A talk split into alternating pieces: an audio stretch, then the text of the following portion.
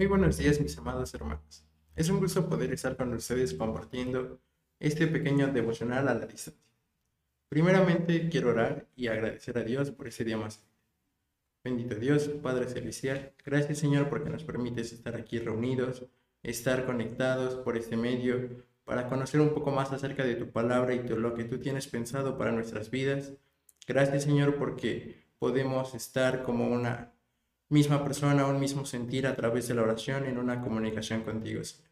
Te pido que quites todo impedimento, que podamos entender este mensaje y aplicarlo en nuestras vidas. En el nombre de Cristo Jesús. Amén. Bueno, quiero comenzar esta reflexión con cierto versículo que podemos encontrar en nuestro Evangelio de San Lucas, capítulo 13, versículo 5, que dice así, No antes, si no os arrepentís, todos pereceréis igualmente. Por lo que de este versículo podemos extraer que nuestro Padre Celestial quiere que nos arrepintamos constantemente de nuestros pecados, ya que somos humanos y podemos llegar a, podemos llegar a pecar. Y no estoy diciendo que lo tengamos que hacer, sino que debemos evitarlo y arrepentirnos en caso de hacerlo, ya que Dios nos ama y desea lo mejor para nuestra vida, para nosotros, lo cual vendría a ser el tener una buena y fuerte comunicación con Él, una relación estrecha y que no descuidemos nuestra vida espiritual y nuestra salvación. Por lo que si continuamos con nuestra lectura, unos versículos un poco más adelante, podemos encontrar una parábola que se titula Parábola de la higuera estéril, donde se nos relata de un hombre que tenía una higuera en esta viña. Este hombre se encontraba buscando algún fruto dentro de su viña y en específico en la higuera, ya que al ser su terreno él podía esperar cierto fruto, podía esperar ciertos rendimientos de esa planta, pero al no encontrar ningún fruto en ella, quiso cortarla. Pero un trabajador intercedió por esa viña. Le pidió a su trabajador, bueno, le pidió a su señor un poco de tiempo de gracia para esa planta. También se comprometió a hacer acciones para cuidarla y que pudiera dar cierto fruto en el tiempo de un año, tal como nos dice el versículo 8 que dice, él entonces respondiendo le dijo, Señor, déjala todavía este año hasta que yo acabe alrededor de ella y la abone.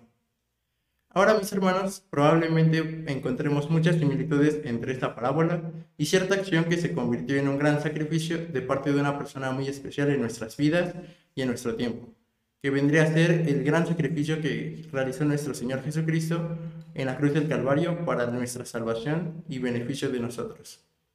Así que a través de ese sacrificio el Señor Jesucristo nos permitió tener una comunicación con nuestro Padre Celestial sin medio de un intermediario, sin medio de un sacrificio y lo podemos hacer en cualquier momento que nosotros veamos y que podamos hacerlo. Y de esta forma llegamos a la última parábola que viene en nuestro pasaje de Lucas 13, capítulo 1 al versículo 17 donde la parábola se denomina Jesús sana a una mujer en el día de reposo. Aquí encontramos a una mujer que hacía 18 años estaba bajo un espíritu de enfermedad. Se encontraba encorvada y no podía caminar. De esta forma, tampoco podría realizar ciertas actividades que nosotros consideramos como cotidianas, a lo mejor nosotros no lo pensamos en una primera instancia leer ese pasaje, pero supongo que realizar sus actividades de ir a algún lado a comprar ciertas cosas o el tan simple hecho de levantarse o dormir debería de ser una gran aflicción que debía de superar esta mujer día tras día. Y al considerar todo el tiempo que estuvo bajo esa enfermedad, bajo esa aflicción, también se debió de agravar su situación y debió ser más dolorosa aún. De esta forma podemos seguir leyendo encontramos que Jesús con el simple hecho de una palabra de fe y el imponer las manos, como nos lo dice el versículo 12 y 13, que dice, cuando Jesús la vio, la llamó y le dijo, mujer, eres libre de tu enfermedad. Y puso las manos sobre ella y ella se enderezó y glorificaba a Dios. Por lo cual en esta parte nosotros nos podemos ver reflejados dentro de este relato. Podemos tener cierta aflicción, a lo mejor no físicamente, sino una aflicción espiritual ya sea por todas las luchas y enfermedades y aflicciones que pasamos día tras día y que van desgastando nuestra comunicación con nuestro Padre. Por ende, se va debilitando nuestra vida espiritual y puede ser más fácil que lleguemos a pecar, que llevemos a caer o que hagamos algo que no es correcto delante de los ojos de Dios.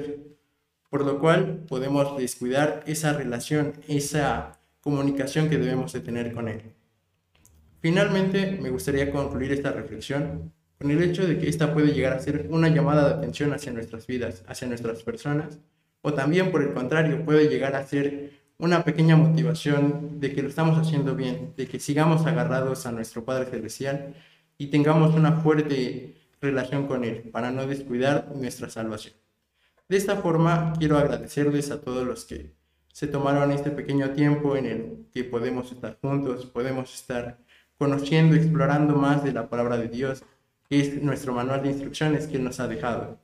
De esta forma, quiero agradecerles a todos los miembros de la congregación de la Iglesia Bethesda que están aquí presentes o a cualquier persona que haya encontrado este video y haya puesto la atención suficiente para comprender este mensaje.